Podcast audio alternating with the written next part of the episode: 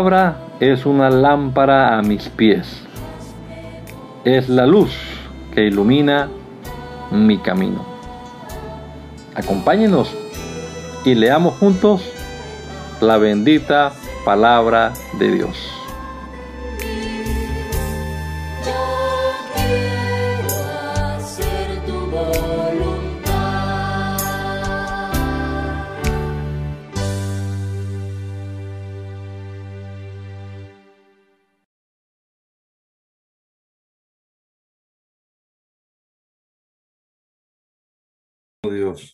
Te damos gracias por la oportunidad que nos das una vez más de respirar este aliento de vida, Señor.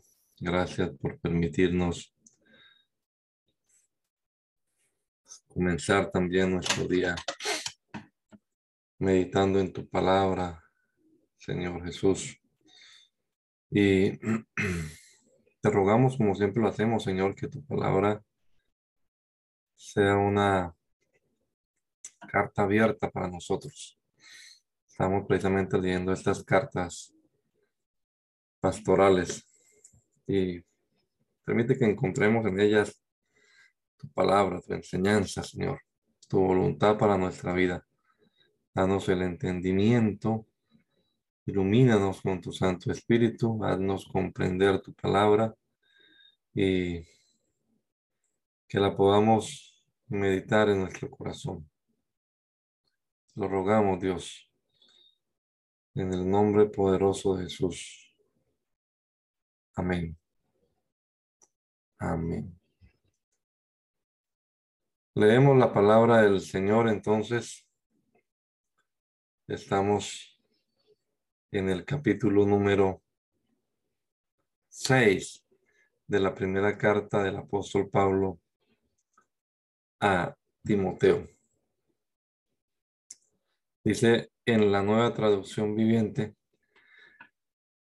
todos los esclavos deberían tener sumo respeto por sus amos para no avergonzar el nombre de Dios y su enseñanza.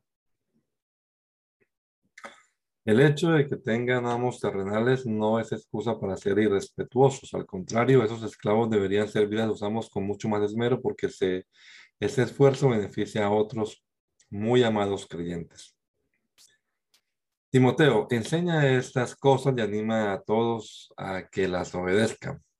Puede ser que algunas personas nos contradigan, pero lo que enseñamos es la sana enseñanza de nuestro Señor Jesucristo, la cual conduce a una vida de sumisión a Dios. Cualquiera que enseñe algo diferente es arrogante y le falta entendimiento. Tal persona tiene el deseo enfermizo de cuestionar el significado de cada palabra. Esto provoca discusiones que terminan en celos, divisiones, calumnias, malas sospechas. Individuos como estos siempre causan problemas. Tienen la mente corrompida y le han dado la espalda a la verdad. Para ellos, mostrar su misión a Dios es solo un medio para enriquecerse. Ahora bien, la verdadera sumisión a Dios es una gran riqueza en sí misma cuando uno está contento con lo que tiene. Después de todo, no trajimos nada cuando vinimos a este mundo, ni tampoco podremos llevarnos nada cuando lo dejemos. Así que si tenemos suficiente alimento y ropa, estemos contentos. Pero los que viven con la ambición de hacerse ricos caen en tentación y quedan atrapados por muchos deseos necios y dañinos que los hunden en la ruina y destrucción. Pues el amor al dinero es la raíz de toda clase de mal, y algunas personas en su intenso deseo por el dinero se han desviado de la fe verdadera y se han causado muchas heridas dolorosas. Pero tú, Timoteo, eres un hombre de Dios, así que huye de todas esas maldades, persigue la justicia y la vida sujeta a Dios, junto con la fe, el amor, la perseverancia y la amabilidad Pelea la buena batalla por la fe verdadera. Aférrate a la vida eterna a la que Dios te llamó y que confesaste también delante de muchos testigos. Te encargo delante de Dios, quien da vida a todos, y delante de Cristo Jesús, quien dio un buen testimonio frente a Poncio Pilato, que obedezcas este mandamiento sin vacilar. Entonces nadie podrá encontrar ninguna falta en ti desde ahora y hasta que nuestro Señor Jesucristo regrese.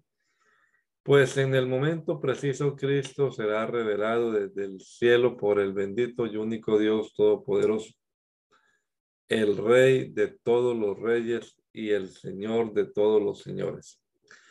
Es, él es el único que nunca muere y vive en medio de una luz tan brillante que ningún ser humano puede acercarse a él. Ningún ojo jamás lo ha visto y nunca lo hará.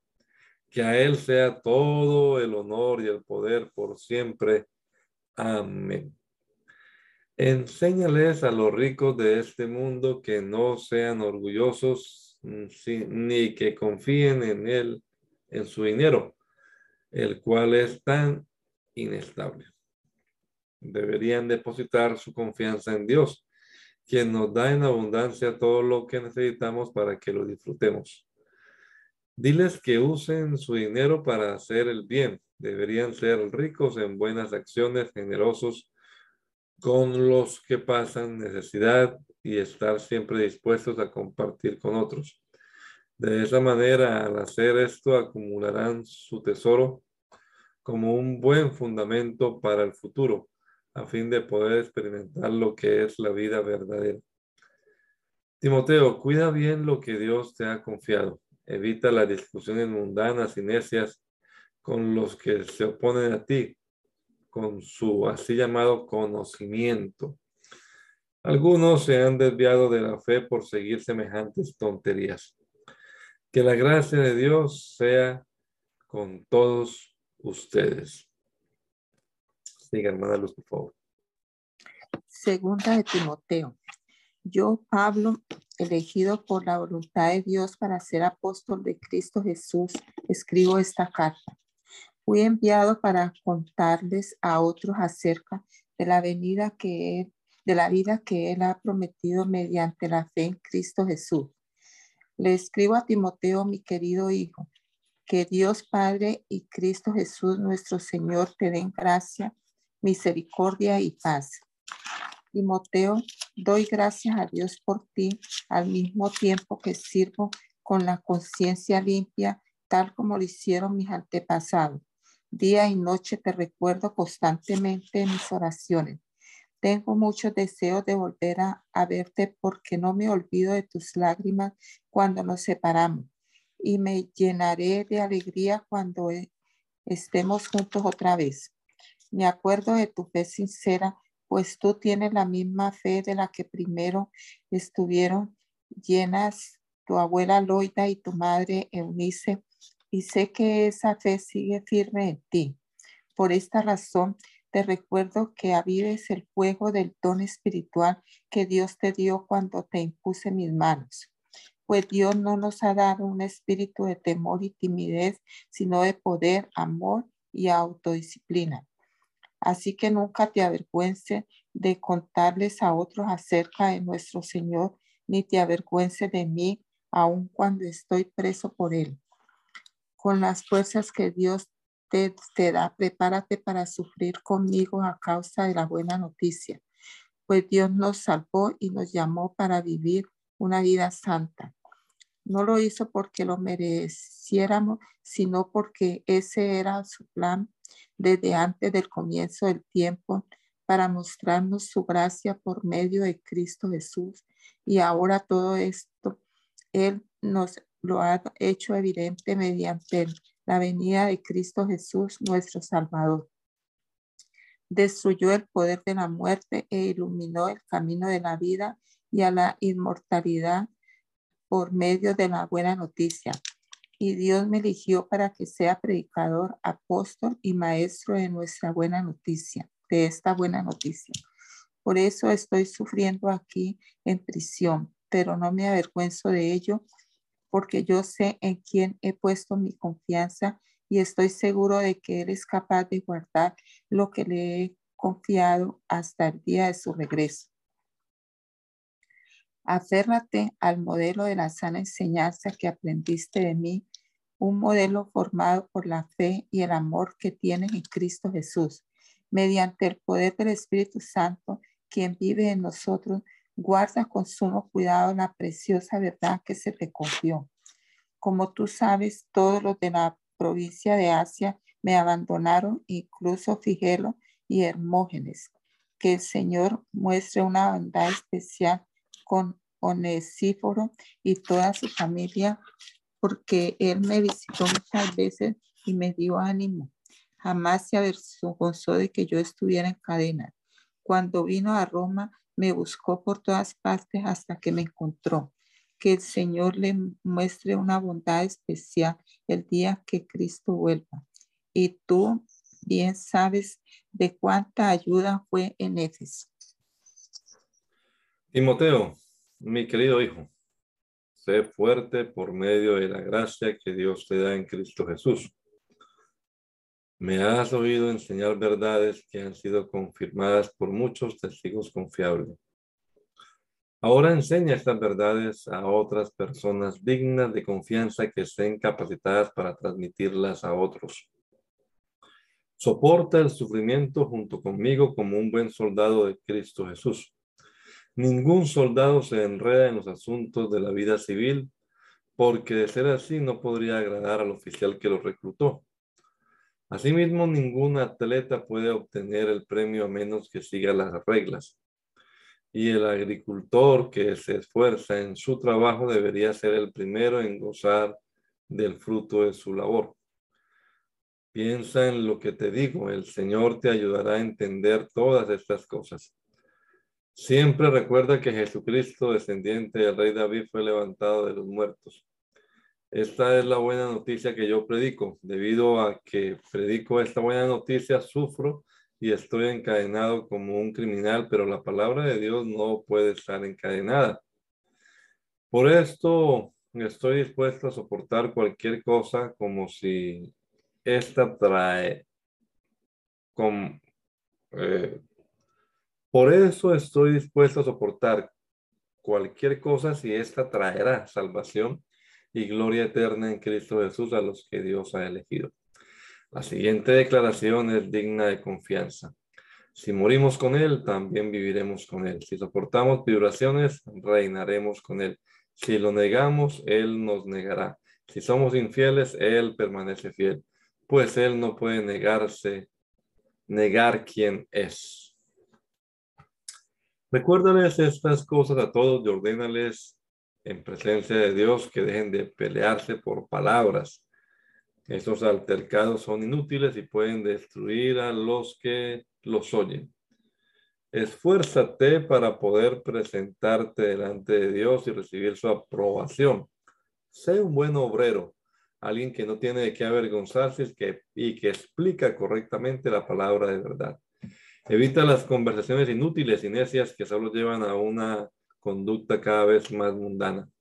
Este tipo de conversaciones se extienden como el cáncer, así como en el caso de Himeneo y Fileto.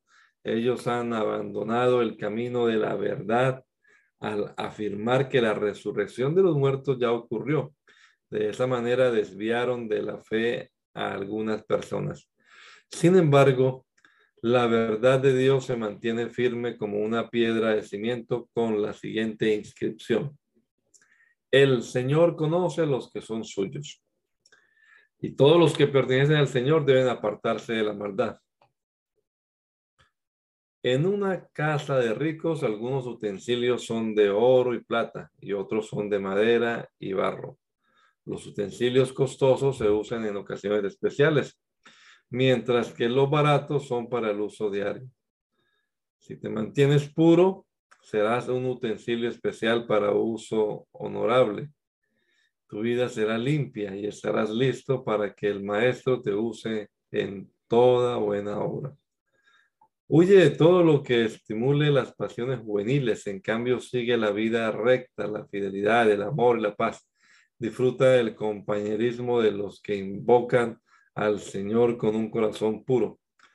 Te repito, no te metas en discusiones necias y sin sentido que solo incitan pleitos. Un siervo del Señor no debe andar peleando, sino que debe ser bondadoso con todos, capaz de enseñar, paciente con las personas difíciles Instruye con ternura a los que se oponen a la verdad. Tal vez Dios les cambie el corazón y aprendan la verdad. Entonces entrarán en razón y escaparán de la trampa del diablo, pues Él los ha tenido cautivos para que hagan lo que Él quiere. Timoteo, es bueno que sepas que en los últimos días habrá tiempos muy difíciles, pues la gente solo tendrá amor por sí misma y por su dinero. Serán fanfarrones y orgullosos, se burlarán de Dios, serán desobedientes a sus padres y malagradecidos. No considerarán nada sagrado, no amarán ni perdonarán, calumniarán a otros y no tendrán control propio. Serán crueles y odiarán a lo que, lo que es bueno. Traicionarán a sus amigos, serán imprudentes, se llenarán de soberbia y amarán el placer en lugar de amar a Dios. Actuarán como religiosos, pero rechazarán el único poder capaz de hacerlos obedientes a Dios. Aléjate de esa clase de individuos, pues son de los que se las ingenian para meterse en las casas de otros y ganarse la confianza de mujeres vulnerables que cargan con la culpa del pecado y están dominadas por todo tipo de deseos. Dichas mujeres siempre van detrás de nuevas enseñanzas, pero jamás logran entender la verdad. Estos maestros se oponen a la verdad, tal como Janes y Jambres se opusieron a Moisés tienen la mente depravada y una fe falsa, pero no se saldrán con la suya por mucho tiempo. Algún día todos se darán cuenta de lo tontos que son, tal como pasó con Janes y Jambes. Pero tú, Timoteo, sabes muy bien lo que yo enseño y cómo vivo y cuál es el propósito de mi vida. También conoces mi fe, mi paciencia, mi amor y mi constancia. Sabes cuánta persecución y sufrimiento he soportado y cómo fui perseguido en Antioquía, Iconio y Listra. Pero el Señor me rescató de todo eso. Es cierto. Y todo el que quiera vivir una vida de sumisión a Dios en Cristo Jesús sufrirá persecución. Pero los malos y los impostores serán cada vez más fuertes. Engañarán a otros y ellos mismos serán engañados. Pero tú debes permanecer fiel a las cosas que se te han enseñado. Sabes que son verdad porque sabes que puedes confiar en quienes te las enseñaron. Desde la niñez se te han enseñado las sagradas escrituras, las cuales te han dado la sabiduría para recibir la salvación que viene por confiar en Cristo Jesús. Toda la escritura es inspirada por Dios y es útil para enseñarnos lo que es verdad y para hacernos ver lo que está mal en nuestra vida. Nos corrige cuando estamos equivocados y nos enseña a hacer lo correcto. Dios la usa para preparar y capacitar a su pueblo para que haga toda buena obra. En presencia de Dios y de Cristo Jesús, quien un día juzgará a los vivos y a los muertos cuando venga para establecer su reino, te pido encarecidamente, predica la palabra de Dios, mantente preparado, sea o no el tiempo oportuno, corrige, reprende y anima a tu gente con paciencia y buena enseñanza. Llegará el tiempo en que la gente no escuchará más la sólida y sana enseñanza. Seguirán sus propios deseos y buscarán maestros que les digan lo que sus oídos se mueren por oír rechazarán la verdad e irán tras de mitos. Pero tú debes mantener la mente clara en toda situación. No tengas miedo de sufrir por el Señor. Ocúpate en decirles a otros la buena noticia y llevar a cabo todo el ministerio que Dios te dio. En cuanto a mí, mi vida ya fue derramada como una ofrenda a Dios. Se acerca el tiempo de mi muerte. He peleado la buena batalla, he terminado la carrera y he permanecido fiel. Ahora me espera el premio la corona de justicia que el Señor, el juez justo, me dará el día de su regreso. Y el premio no es solo para mí, sino para todos los que esperan con anhelo su venida. Timoteo, por favor, ven lo más pronto posible. Demas me abandonó porque ama las cosas de esta vida y se fue a Tesalónica. Crescente se fue a Galacia y Tito a Dalmacia. Solo Lucas está conmigo. Trae a Marcos contigo cuando vengas porque me será de ayuda en el ministerio. A Tíquico lo envié a Éfeso. Cuando vengas, no te olvides de traer el abrigo que dejé en Carpo, en Troas. Tráeme también mis libros, especialmente mis pergaminos. Alejandro, el que trabaja el cobre, me hizo mucho daño, pero el Señor lo juzgará por lo que ha hecho. Cuídate de él, porque se opuso firmemente a todo lo que dijimos. La primera vez que fui llevado ante el juez, nadie me acompañó, todos me abandonaron. Que no se lo tomen en cuenta. Pero el Señor estuvo a mi lado y me dio fuerzas a fin de que yo pudiera predicar la buena noticia en toda su plenitud, para que todos los gentiles la oyeran. Y Él me libró de, la, de una muerte segura. Así es, y el Señor me librará de todo ataque maligno y me llevará salvo a su reino celestial. A Él sea toda la gloria por siempre y para siempre. Amén. Darles mis saludos a Priscila y a Aquila y a los que viven en la casa de Onesíforo. Erasto se quedó en Corinto y a Trofimo lo dejé enfermo en Mileto. Haz todo lo posible por llegar aquí antes del invierno. Éubulo te envía saludos, al igual que Pudente, Lino, Claudia y todos los hermanos. Que el Señor esté con tu espíritu y que su gracia sea con todos ustedes. Libro de Tito. Yo, Pablo, esclavo de Dios y apóstol de Jesucristo, escribo esta carta. Fui enviado para proclamar fe a los que Dios ha elegido y para enseñarles a conocer la verdad que les muestra cómo vivir una vida dedicada a Dios. Esta verdad les da la confianza de que tienen la vida eterna, la cual Dios, quien no miente, les prometió antes de que comenzara el mundo. Y ahora, en el momento preciso, Él dio a conocer este mensaje que nosotros anunciamos a todos. Es por mandato de Dios nuestro Salvador que se me ha confiado esta tarea para Él.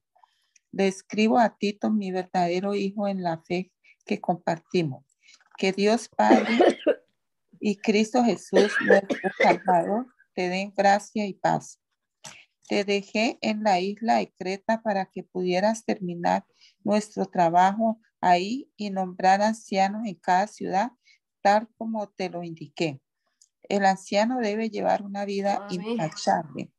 Tiene que ser a su esposa y sus hijos deben ser creyentes que no tengan una reputación de ser desenfrenados ni rebeldes, pues un líder de la iglesia es un administrador de la casa de Dios y debe vivir de manera intachable.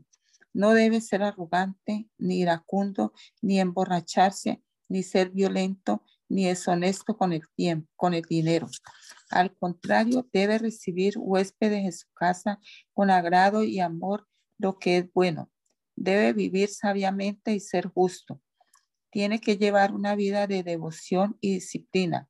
Debe tener una fuerte creencia en el mensaje fiel que se le enseñó.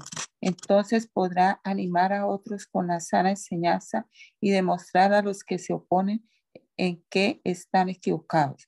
Pues hay muchos rebeldes que participan en conversaciones inútiles y engañan a otros. Me refiero especialmente a los que insisten en que es necesario circuncidarse para ser salvo. Hay que callarlos porque con su falsa enseñanza alejan a familias enteras de la verdad y solo lo hacen por dinero.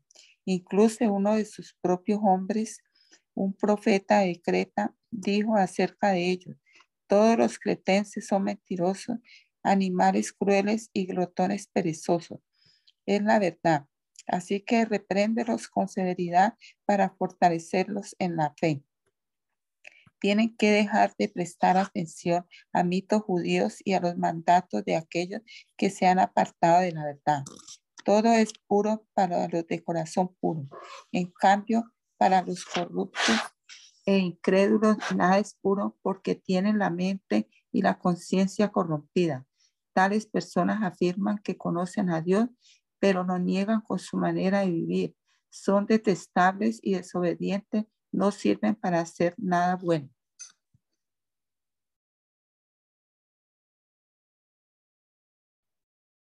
Tito, en cuanto a ti, fomenta la clase de vida que refleja la sana enseñanza. Enseña a los hombres mayores a ejercitar el control propio, a ser dignos de respeto y a vivir sabiamente.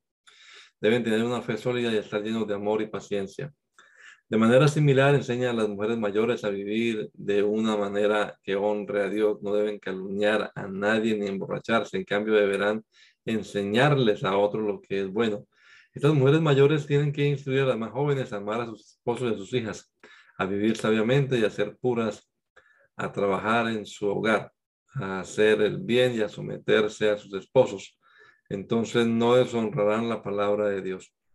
Del mismo modo, anima a los hombres jóvenes a vivir sabiamente y sé tú mismo un ejemplo para ellos al hacer todo tipo de buenas acciones, que todo lo que hagas refleje la integridad y la seriedad de tu enseñanza. Enseña la verdad para que no puedan criticar tu enseñanza. Entonces los que se oponen quedarán avergonzados y no tendrán nada malo que decir de nosotros. Los esclavos siempre deben obedecer a sus amos y hacer todo lo posible por agradarlos. No deben ser respondones, ni robar, ni de, sino demostrar que son buenos y absolutamente dignos de confianza. Entonces harán que la enseñanza acerca de Dios nuestro Salvador sea atractiva en todos los sentidos. Pues la gracia de Dios ya ha sido revelada, la cual trae salvación a todas las personas y se nos instruye a que nos apartemos de la vida mundana y de los placeres pecaminosos. En este mundo maligno debemos vivir con sabiduría, justicia y devoción a Dios, mientras anhelamos la, con esperanza ese día maravilloso en que se revele la gloria de nuestro gran Dios y Salvador Jesucristo él dio su vida para liberarnos de toda clase del pecado y para limpiarnos y hacernos su pueblo totalmente comprometidos en hacer buenas acciones. Debes enseñar estas cosas y alentar a los creyentes a que las hagan. Tienes la autoridad para corregirlos cuando sea necesario, así que no permitas que nadie ignore lo que dices. Recuérdales a los creyentes que se sometan al gobierno y a sus funcionarios. Tienen que ser obedientes siempre dispuestos a hacer lo que es bueno. No deben calumniar a nadie y tienen que evitar pleitos. En cambio, deben ser amables y mostrar verdadera humildad en el trato con todos. En otro tiempo nosotros también éramos necios y desobedientes. Fuimos engañados y nos convertimos en esclavos de toda clase de pasiones y placeres. Nuestra vida estaba llena de maldad y envidia y nos odiábamos unos a otros sin embargo, cuando Dios nuestro Salvador dio a conocer su bondad y amor, Él nos salvó no por las acciones justas que nosotros habíamos hecho, sino por su misericordia. Nos lavó quitando nuestros pecados y nos dio un nuevo nacimiento y vida nueva por medio del Espíritu Santo. Él derramó su Espíritu sobre nosotros en abundancia por medio de Jesucristo nuestro Salvador. Por su gracia, Él nos hizo justo a sus ojos y nos dio la seguridad de que vamos a heredar la vida eterna. Esta declaración es digna de confianza y quiero que insistas en esta enseñanza para que todos los que confían en Dios se dediquen a hacer el bien. Estas enseñanzas son buenas y de beneficio para todos. No te metas en discusiones necias sobre listas de linajes espirituales o en riñas y peleas acerca de la obediencia a las leyes judías. Todo esto es inútil y una pérdida de tiempo. Si entre ustedes hay individuos que causan divisiones, dales una primera y una segunda advertencia. Después de eso, no tengan nada más que ver con ellos, pues personas como esas se han apartado de la verdad y sus propios pecados las condenan. Tengo pensado enviarte a temas o a Tíquico tan pronto como uno de ellos llegue, haz todo lo posible para encontrarte conmigo en Nicópolis, porque he decidido pasar allí el invierno. Haz todo lo que puedas para ayudar al abogado Sena y a Apolos en su viaje. Asegúrate de que se les dé todo lo que necesiten. Los nuestros tienen que aprender a hacer el bien al satisfacer las necesidades urgentes de otros entonces no serán personas improductivas. Todos aquí te envían saludos. Por favor, da mis saludos a los creyentes, a todos los que nos aman. Que la gracia de Dios sea con todos ustedes. Filemón, yo Pablo, prisionero por predicar la buena noticia acerca de Cristo Jesús, junto con el hermano Timoteo, les escribo esta carta a Filemón, nuestro amado colaborador, a nuestra hermana Apia, a Arquipo, nuestro compañero en la lucha, y a la iglesia que se reúne en tu casa. Que Dios nuestro Padre y el Señor Jesucristo les den gracia y paz. Filemón, siempre le doy gracias a mi Dios cuando oro por ti, porque sigo oyendo de tu fe en el Señor Jesús y de tu amor por todo el pueblo de Dios. Pido a Dios que pongas en práctica la generosidad que proviene de tu fe a medida que comprendes y vives todo lo bueno que tenemos en Cristo.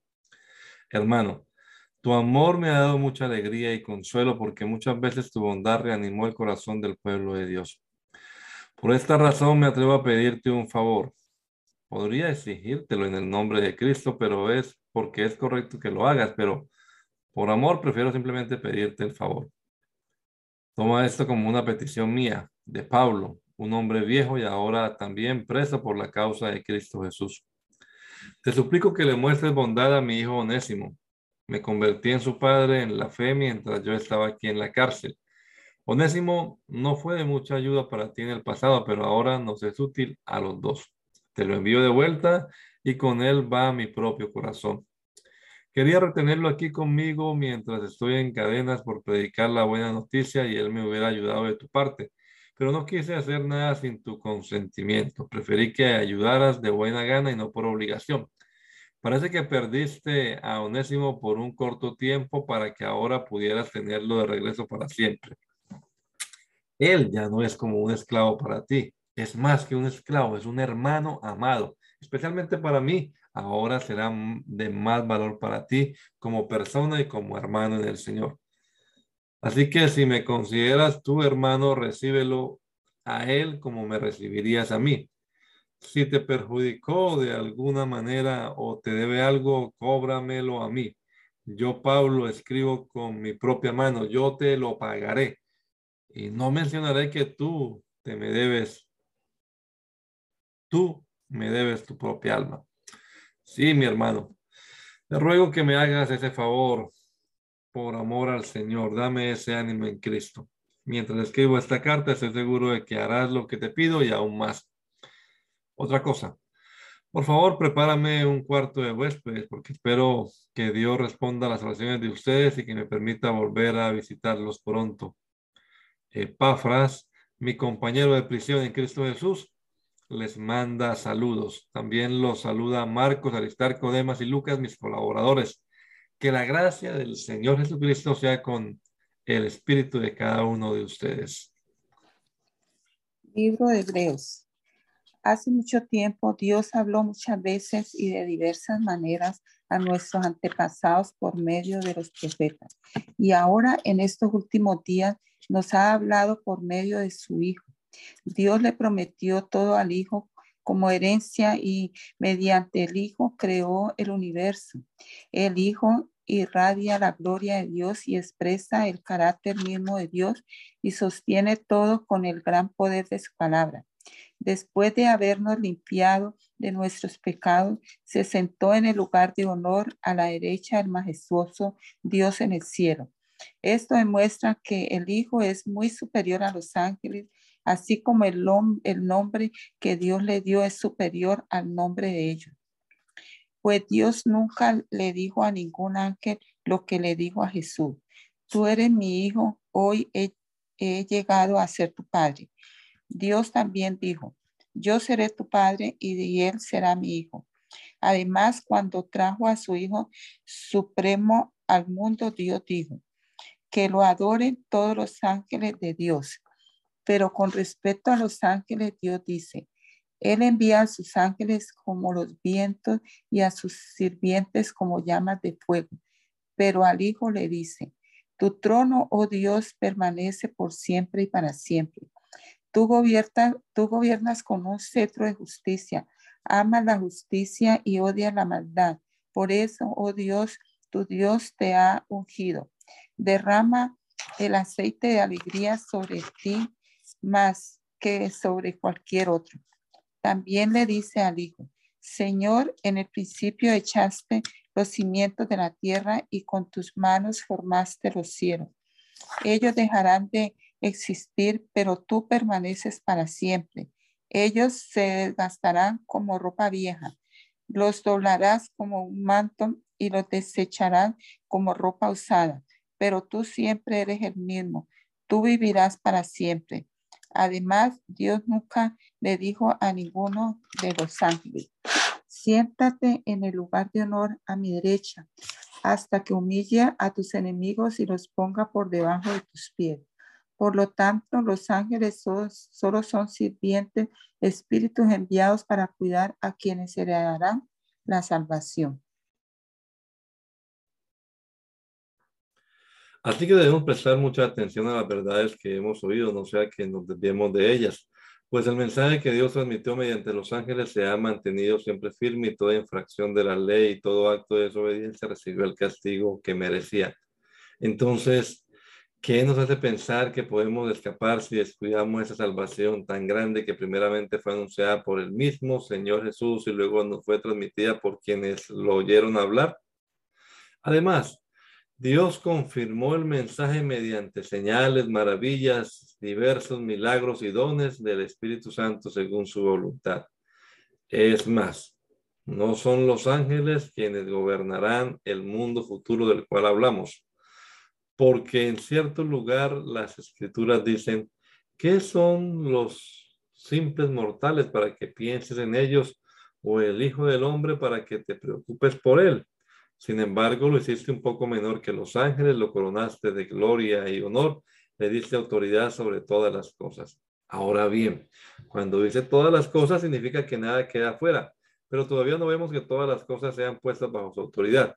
No obstante, lo que sí vemos es a Jesús, a quien se le dio una posición un poco menor que los ángeles y debido a que sufrió la muerte por nosotros, ahora está coronado de gloria y honor. Efectivamente, por la gracia de Dios, Jesús conoció la muerte por todos. Dios, para quien y por medio de quien fue hecho todo, fue, todo fue hecho, eligió llevar a muchos hijos a la gloria. Convenía a Dios que mediante el sufrimiento hiciera a Jesús un líder perfecto, apto para llevarlos a la salvación. Por lo tanto, Jesús y los que en él y los que él hace santos tienen el mismo Padre. Por esa razón Jesús no se avergüenza de llamarlos sus hermanos, pues le dijo a Dios, anunciaré tu nombre a mis hermanos, entre tu pueblo reunido te alabaré. También dijo, pondré mi confianza en él, es decir, yo y los hijos que Dios me dio. Debido a que los hijos de Dios son seres humanos hechos de carne y sangre, el Hijo también se hizo de carne y sangre, pues solo como ser humano podía morir y solo, y solo mediante la muerte podía quebrantar el poder del diablo, quien tenía el poder sobre la muerte. Únicamente de esta manera el Hijo podría libertar a todos los que vivían esclavizados por temor a la muerte. También sabemos que el Hijo no vino para ayudar a los ángeles, sino que vino para ayudar a los descendientes de Abraham. Por lo tanto, era necesario que en todo sentido Él se hiciera semejante a nosotros, sus hermanos, para que fuera nuestro sumo sacerdote fiel y misericordioso delante de Dios. Entonces podría ofrecer un sacrificio que quitaría los pecados del pueblo debido a que Él mismo ha pasado por sufrimientos y pruebas. Puede ayudarnos cuando pasamos por pruebas. Así que, amados hermanos, ustedes que pertenecen a Dios y tienen parte con los que han sido llamados al cielo, consideren detenidamente a este Jesús a quien declaramos mensajero de Dios y sumo sacerdote, pues él fue fiel a Dios quien lo nombró, así como Moisés fue fiel cuando se le encomendó toda la casa de Dios. Pero Jesús merece mucha más gloria que Moisés, así como el que construye una casa merece más elogio que la casa misma. Pues cada casa tiene un constructor, pero el que construyó todo es Dios. En verdad Moisés fue fiel como siervo en la casa de Dios.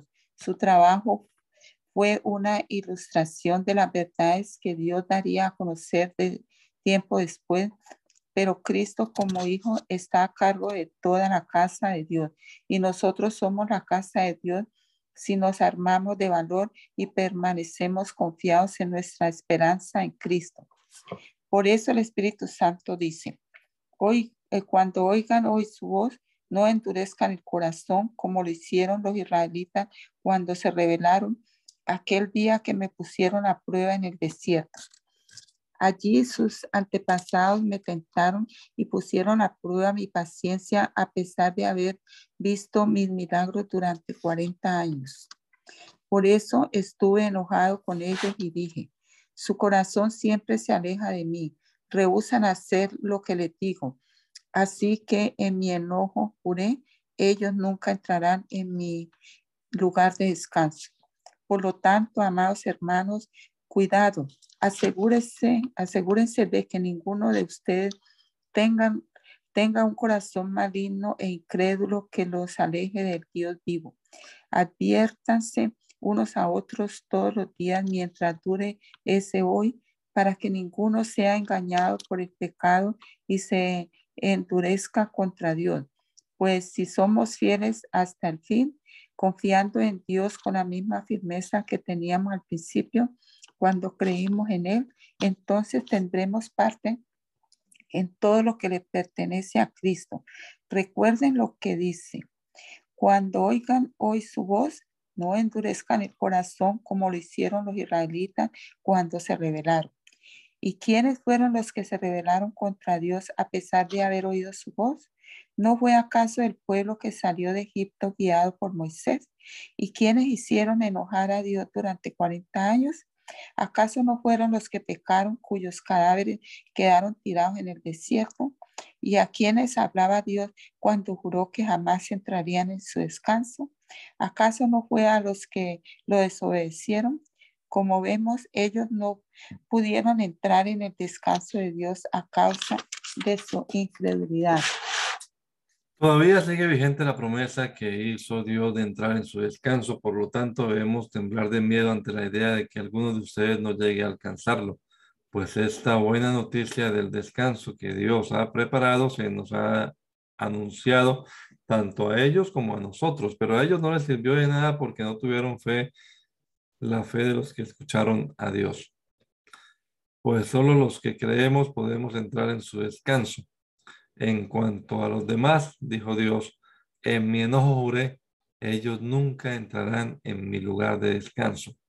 Si bien ese descanso está preparado desde que Él hizo el mundo, sabemos que está preparado debido al pasaje de la escritura que menciona el séptimo día. En el séptimo día Dios descansó de todo su trabajo. Pero en el otro pasaje Dios dijo, nunca entrarán en mi lugar de descanso. Así que el descanso de Dios está disponible para que la gente entre, pero los primeros al oír esta buena noticia no entraron porque desobedecieron a Dios. Entonces Dios fijó otro tiempo para entrar en su descanso. Ese tiempo es hoy. Lo anunció mucho más tarde por medio de David en las palabras que ya se han citado. Cuando oigan hoy su voz, no endurezcan el corazón. Ahora bien, si Josué hubiera logrado darles ese descanso, Dios no habría hablado de otro día de descanso aún por venir. Así que todavía hay un descanso especial en espera para todo el pueblo de Dios. Pues todos los que han entrado en el descanso de Dios han descansado de su trabajo, tal como Dios descansó del suyo después de crear el mundo. Entonces, hagamos todo lo posible por entrar en ese descanso, pero si desobedecemos a Dios, como lo hizo el pueblo de Israel, caeremos. Pues la palabra de Dios es viva y poderosa, es más cortante que cualquier espada de dos filos, penetra entre el alma y el espíritu, entre la articulación y la médula del hueso, deja al descubierto nuestros pensamientos y deseos más íntimos. No hay nada en toda la creación que esté oculto a Dios. Todo está desnudo y expuesto ante sus ojos y es a Él a quien rendimos cuentas.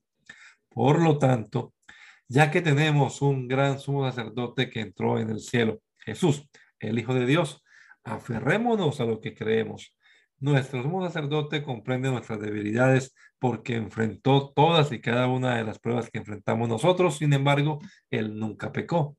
Así que acerquémonos con toda confianza al trono de la gracia de nuestro Dios y allí recibiremos su misericordia y encontraremos la gracia que nos ayudará cuando más la necesitemos. Todo sumo sacerdote es un hombre escogido para representar a otras personas en su trato con Dios. Él presenta a Dios las ofrendas de esas personas y ofrece sacrificios por los pecados y puede tratar con paciencia a los ignorantes y descarriados porque él también está sujeto a las mismas debilidades. Por esa razón, debe ofrecer sacrificios tanto por sus propios pecados como por los, del pueblo. Y nadie puede llegar a ser sumo sacerdote solo porque desee tener ese honor. Tiene que ser llamado por Dios para ese trabajo, como sucedió con Aarón. Por eso Cristo no se honró a sí mismo haciéndose sumo sacerdote, sino que fue elegido por Dios quien le dijo, tú eres mi hijo, hoy he llegado a ser tu padre.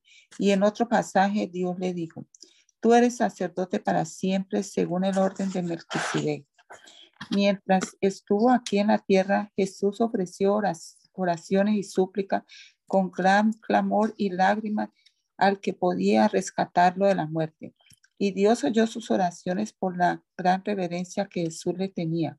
Aunque era Hijo de Dios, Jesús aprendió obediencia por las cosas que sufrió. De ese modo, Dios lo hizo apto para ser el sumo sacerdote perfecto y Jesús llegó a ser la fuente de salvación eterna para todos los que le obedecen. Y Dios lo designó sumo sacerdote según el orden de Melquisedec. Nos gustaría decir mucho más sobre este tema, pero es difícil de explicar sobre todo porque ustedes son torpes espiritualmente y tal parece que no escuchan. Hace tanto que son creyentes que ya deberían estar enseñando a otro. En cambio, necesitan que alguien vuelva a enseñarles las cosas básicas de la palabra de Dios. Son como niños pequeños que necesitan leche y no pueden comer alimentos sólidos, pues el que se alimenta de leche sigue siendo bebé y no sabe cómo hacer lo correcto. El alimento sólido es para los que son maduros, los que a fuerza de práctica están capacitados para distinguir entre lo bueno y lo malo. Así que dejemos de repasar una y otra vez las enseñanzas elementales acerca de Cristo. Por el contrario, sigamos adelante hasta llegar a ser maduros en nuestro entendimiento. No puede ser que tengamos que comenzar de nuevo con los importantes cimientos acerca del arrepentimiento, de las malas acciones y de tener fe en Dios. Ustedes tampoco necesitan más enseñanza acerca de los bautismos, la imposición de manos, la resurrección de los muertos y el juicio eterno. Así que, si Dios quiere, avanzaremos hacia un mayor entendimiento pues es imposible lograr que vuelvan a arrepentirse los que una vez fueron iluminados, aquellos que experimentaron las cosas buenas del cielo y fueron partícipes del Espíritu Santo, que saborearon la bondad de la palabra de Dios, del poder del mundo venidero y que luego se alejan, se alejan de Dios. Es imposible lograr que esas personas vuelvan a arrepentirse al rechazar al Hijo de Dios. Ellos mismos lo clavan otra vez en la cruz y los ponen a la vergüenza pública. Cuando la tierra se empapa de la lluvia que cae produce una buena cosecha para el agricultor, recibe la bendición de Dios. En cambio, el campo que produce espinos y cardos no sirve para nada. El agricultor no tardará en maldecirlo y quemarlo. Queridos amigos, aunque hablamos de este modo, no creemos que esto se aplica a ustedes. Estamos convencidos de que ustedes están destinados para cosas mejores, las cuales vienen con la salvación pues Dios no es injusto, no olvidará con cuánto esfuerzo han trabajado para Él y cómo han demostrado su amor por Él sirviendo a otros creyentes como todavía lo hacen.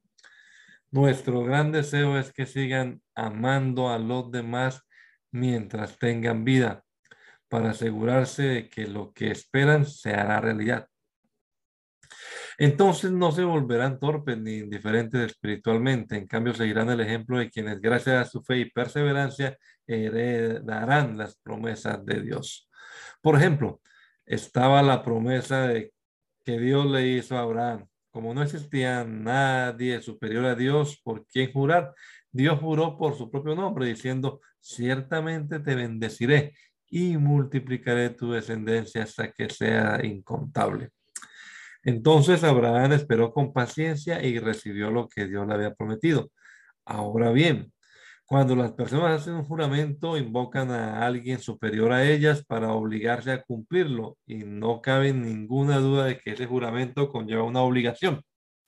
Dios también se comprometió mediante un juramento para que los que recibieran la promesa pudieran estar totalmente seguros de que Él jamás cambiaría de parecer. Así que Dios ha hecho ambas cosas, la promesa y el juramento. Estas dos cosas no pueden cambiar porque es imposible que Dios mienta. Por lo tanto, los que hemos acudido a Él en busca de refugio podemos estar bien confiados, aferrándonos a la esperanza que está delante de nosotros.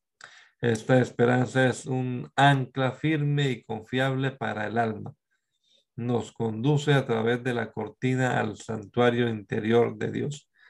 Jesús ya entró allí por nosotros. Él ha llegado a ser nuestro eterno sumo sacerdote según el orden de Melquisedec. Este Melquisedec fue rey en la ciudad de Salem y también sacerdote del Dios Altísimo. Cuando Abraham regresaba triunfante de una gran batalla contra los reyes, Melquisedec salió a su encuentro y lo bendijo. Después Abraham tomó la décima parte de todo lo que había capturado en la batalla y se la dio a Melquisedec. El nombre Melquisedec significa rey de justicia y rey de Salem significa rey de paz. No hay registro de su padre ni de su madre ni de ninguno de sus antepasados. No hay principio ni fin de su vida. A semejanza del Hijo de Dios, sigue siendo sacerdote para siempre. Consideren entonces la grandeza de este Melquisedec. Incluso Abraham, el gran patriarca de Israel, reconoció esto al entregarle la décima parte de lo que había capturado en la batalla. Ahora bien, la ley de Moisés exigía que los sacerdotes que son descendientes de Leví le cobraran el diezmo al resto del pueblo de Israel, quienes también son descendientes de Abraham. Sin embargo, Melquisedec, que no era descendiente de Leví, recibió de Abraham la décima parte y Melquisedec bendijo a Abraham, quien ya había recibido las promesas de Dios. Sin lugar a dudas, el que tiene el poder para bendecir es superior a quien recibe la bendición. Los sacerdotes que reciben los diezmos son hombres que mueren, así que Melquisedec es superior a ellos porque se nos dice que sigue viviendo. Además, podríamos decir que esos levitas, los que reciben el diezmo, pagaron un diezmo a Melquisedec cuando lo pagó su antepasado Abraham. A pesar de que Leví aún no había nacido, la simiente de la cual provino ya existía en el cuerpo de Abraham cuando Melquisedec recibió su diezmo. Entonces, si el sacerdote de Leví, sobre el cual se basó la ley, hubiera podido lograr la perfección que Dios propuso, ¿por qué fue necesario que Dios estableciera un sacerdocio diferente con un sacerdote según el orden de Melquisedec en lugar del orden de Leví y Aarón. Y si se cambia el sacerdocio, también es necesario cambiar la ley para permitirlo, pues el sacerdote a quien nos referimos pertenece a una tribu diferente cuyos miembros jamás han servido en el altar como sacerdotes. Lo que quiero decir es que nuestro Señor vino de la tribu de Judá y Moisés nunca habló de que los sacerdotes provinieran de esa tribu. Ese cambio resulta aún más evidente ya que ha surgido un sacerdote diferente, quien es como Melquisedec. Jesús llegó a ser sacerdote no por cumplir con la ley del requisito físico de permanecer a la tribu, de pertenecer a la tribu de Leví, sino por el poder de una vida que no puede ser destruida. Y el salmista lo eh, señaló cuando profetizó. Así que el antiguo requisito del sacerdocio quedó anulado por ser débil e inútil, pues la ley nunca perfeccionó nada, pero ahora confiamos en una mejor esperanza, por lo cual nos acercamos a Dios. Este nuevo sistema se estableció mediante un juramento solemne. Los descendientes de Aarón llegaron a ser sacerdotes sin un juramento, pero había un juramento con relación a Jesús, pues Dios le dijo, el Señor ha hecho un juramento y no romperá su promesa. Tú eres sacerdote para siempre. Debido a ese juramento, Jesús es quien garantiza este mejor pacto con Dios. Hubo muchos sacerdotes bajo el sistema antiguo porque la muerte les impedía continuar con sus funciones. Pero dado que Jesús vive para siempre, su sacerdocio dura para siempre. Por eso puede salvar una vez y para siempre a los que vienen a Dios por medio de él, quien vive para siempre a fin de interceder con Dios a favor de ellos. Él es la clase de sumo sacerdote que necesitamos porque es santo y no tiene culpa ni mancha de pecado. Él ha sido apartado de los pecadores y se le ha dado el lugar de más alto honor en el cielo. A diferencia de los demás sumos sacerdotes, no tiene necesidad de ofrecer sacrificios cada día. Ellos los ofrecían primero por sus propios pecados y luego por los del pueblo. Sin embargo, Jesús lo hizo una vez y para siempre cuando se ofreció a sí mismo como sacrificio por los pecados del pueblo. La ley nombra a sumos sacerdotes que están limitados por debilidades humanas, pero después de que la ley fue entregada, Dios nombró a su Hijo mediante un juramento y su Hijo ha sido hecho el perfecto sumo sacerdote para siempre. El punto principal es el siguiente. Tenemos un sumo sacerdote quien se sentó en el lugar de honor a la derecha del trono de Dios majestuoso en el cielo. Allí sirve como ministro en el tabernáculo del cielo, el verdadero lugar de adoración construido por el Señor y no por manos humanas, ya que es deber de todo sumo sacerdote presentar ofrenda y sacrificios. Nuestro sumo sacerdote también tiene que presentar una ofrenda si estuviera aquí en la tierra, ni siquiera sería sacerdote, porque ya hay sacerdotes que presentan las ofrendas que exige la ley. Ellos sirven dentro de un sistema de adoración que es solo una copia, una sombra del verdadero que está en el cielo. Pues cuando Moisés estaba por construir el tabernáculo, Dios le advirtió lo siguiente, asegúrate de hacer todo según el modelo que te mostré aquí en la montaña. Pero ahora a Jesús, nuestro sumo sacerdote, se le ha dado un ministerio que es muy superior al sacerdote antiguo porque él es mediador a nuestro favor de un mejor pacto con Dios basado en mejores promesas. Si el primer pacto no hubiera tenido defectos, no habría sido necesario reemplazarlo con un segundo pacto. Pero cuando Dios encontró defectos en el pueblo, dijo, llegará el día, dice el Señor, en que haré un nuevo pacto con el pueblo de Israel y de Judá este pacto no será como el que hice con sus antepasados cuando los tomé de la mano y los saqué de la tierra de Egipto. Ellos no permanecieron fieles a mi pacto, por eso les di la espalda, dice el Señor. Pero este es el nuevo pacto que haré con el pueblo de Israel ese día, dice el Señor. Pondré mis leyes en su mente, las escribiré en su corazón, yo seré su Dios y ellos serán mi pueblo. Y no habrá necesidad de enseñar a sus vecinos, ni habrá necesidad de enseñar a sus parientes, diciendo, deberías conocer al Señor, pues todos ya me conocerán, desde el más pequeño hasta el más grande, y perdonaré sus maldades y nunca más me acordaré de sus pecados. Cuando Dios habla de un nuevo pacto, quiere decir que ha hecho obsoleto el primero, el cual ha caducado y pronto desaparecerá. Ese primer pacto entre Dios e Israel incluía ordenanzas para la adoración y un lugar de culto aquí en la tierra. Ese tabernáculo estaba formado por dos salas. En la primera sala había un candelabro, una mesa y los panes consagrados sobre ella. Esta sala se llamaba lugar santo. Luego había una cortina detrás de la cual se encontraba la segunda sala llamada lugar santísimo. En esa sala había un altar de oro para el incienso y un cofre de madera conocido como el arca del pacto, el cual estaba totalmente cubierto de oro. Dentro del arca había un recipiente de oro que contenía el maná, la vara de Aarón a la que le habían salido hojas y las tablas del pacto que eran de piedra. Por encima del arca estaban los querubines de la gloria divina, cuyas alas se extendían sobre la tapa del arca, es decir, el lugar de la expiación. Pero ahora no podemos explicar estas cosas en detalle. Cuando estos elementos estaban en su lugar, los sacerdotes entraban con regularidad en la primera sala durante el cumplimiento de sus deberes religiosos pero solo el sumo sacerdote entraba en el lugar santísimo y lo hacía una sola vez al año y siempre ofrecía sangre por sus propios pecados y por los pecados que el pueblo cometía por ignorancia. Mediante esas ordenanzas, el Espíritu Santo daba a entender que la entrada al lugar santísimo no estaba abierta a todos en, en tanto siguiera en pie el tabernáculo y el sistema que representaba.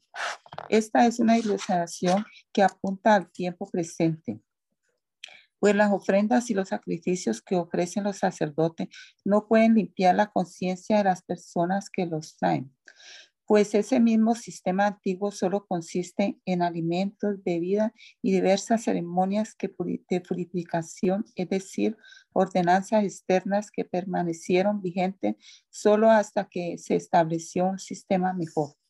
Entonces Cristo ahora ha llegado a, a ser el sumo sacerdote por sobre todas las cosas buenas que han venido. Él entró en ese tabernáculo superior y más perfecto que está en el cielo, el cual no fue hecho por manos humanas ni forma parte del mundo creado. Con su propia sangre, no con la sangre de cabras ni de becerros, entró en el lugar santísimo una sola vez y para siempre y aseguró nuestra redención eterna. Bajo el sistema antiguo, la sangre de cabras y toros y las cenizas de una novilla podían limpiar el cuerpo de las personas que estaban ceremonialmente impuras. Imagínense en cuánto más la sangre de Cristo nos purificará la conciencia de acciones pecaminosas para que adoremos al Dios viviente. Pues por el poder del Espíritu Eterno, Cristo se ofreció a sí mismo a Dios como sacrificio perfecto por nuestros pecados. Por eso fue él eh, eso Él es el mediador de un nuevo pacto entre Dios y la gente para que todos los que son llamados puedan, puedan recibir la herencia eterna que Dios les ha prometido. Pues Cristo murió para librarnos del castigo por los pecados que habían cometido bajo ese primer pacto. Ahora bien, cuando alguien deja un testamento, es necesario comprobar que la persona que lo hizo ha muerto. El testamento solo entra en vigencia después de la muerte de la persona. Mientras viva el que lo hizo, el testamento no puede entrar en vigencia.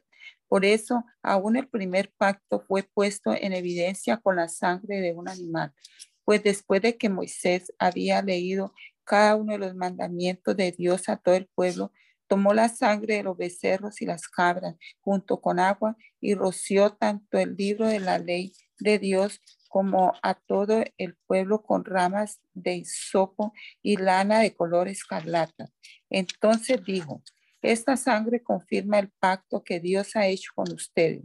De la misma manera roció con la sangre el tabernáculo y todo lo que se usaba para adorar a Dios. De hecho, según la ley de Moisés, Casi todo se purificaba con sangre porque sin derramamiento de sangre no hay perdón.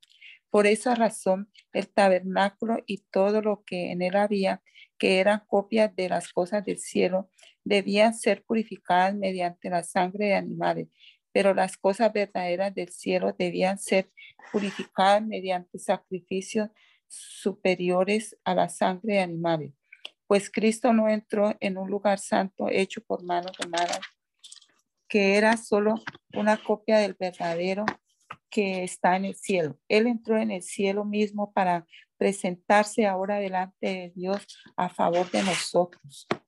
Y no entró en el cielo para ofrecerse a sí mismo una vez y otra vez, como lo hace el sumo sacerdote aquí en la tierra, que entra en el lugar santísimo año tras año con la sangre de un animal. Si eso hubiera sido necesario, Cristo tendría que haber sufrido la muerte una y otra vez desde el principio del mundo. Pero ahora, en el fin de los tiempos, Cristo se presentó una sola vez y para siempre para quitar el pecado mediante su propia muerte en sacrificio. Y así como cada persona está destinada a morir una sola vez y después vendrá el juicio, Así también Cristo fue ofrecido una sola vez y para siempre a fin de quitar los pecados de muchas personas. Cristo vendrá otra vez no para ocuparse de nuestros pecados, sino para traer salvación a todos los que esperan con anhelo su venida. Te damos gracias, Señor Jesús, por este rato que podemos pasar acá leyendo tu palabra, Señor. Esperamos que tu Espíritu Santo nos dé entendimiento para comprender lo que leemos, Señor, y de verdad disfrutar de estos privilegios que nos das en este nuevo pacto, Señor, y entender que el costo de estos privilegios fue tu sangre derramada en la cruz. Gracias, Señor, por ofrecer tu vida en rescate por nosotros.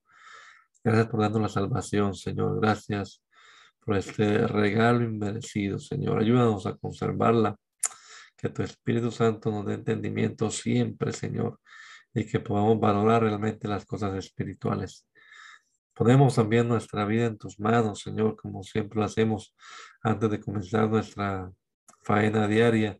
Cada una de nuestras actividades nos encomendamos a ti, Señor, y rogamos por sanidad divina, Señor, que hayas tocando el cuerpo de nuestra hermana Anita, allí donde se encuentra enferma. También aquí a mis hijos, Señor, seas tú obrando aquí en esta casa y cada uno de los hermanos que están con enfermedades, con dolores, con quebrantos de salud. Tu mano de poder, Señor, tu gracia que es abundante y suficiente para todos, Señor. Hay inmenso poder en tu nombre, Jesús. Nos encomendamos a ti, Señor, para honra y gloria tuya. Te lo rogamos en el nombre de Jesús. Amén. Amén. Amén. Bueno.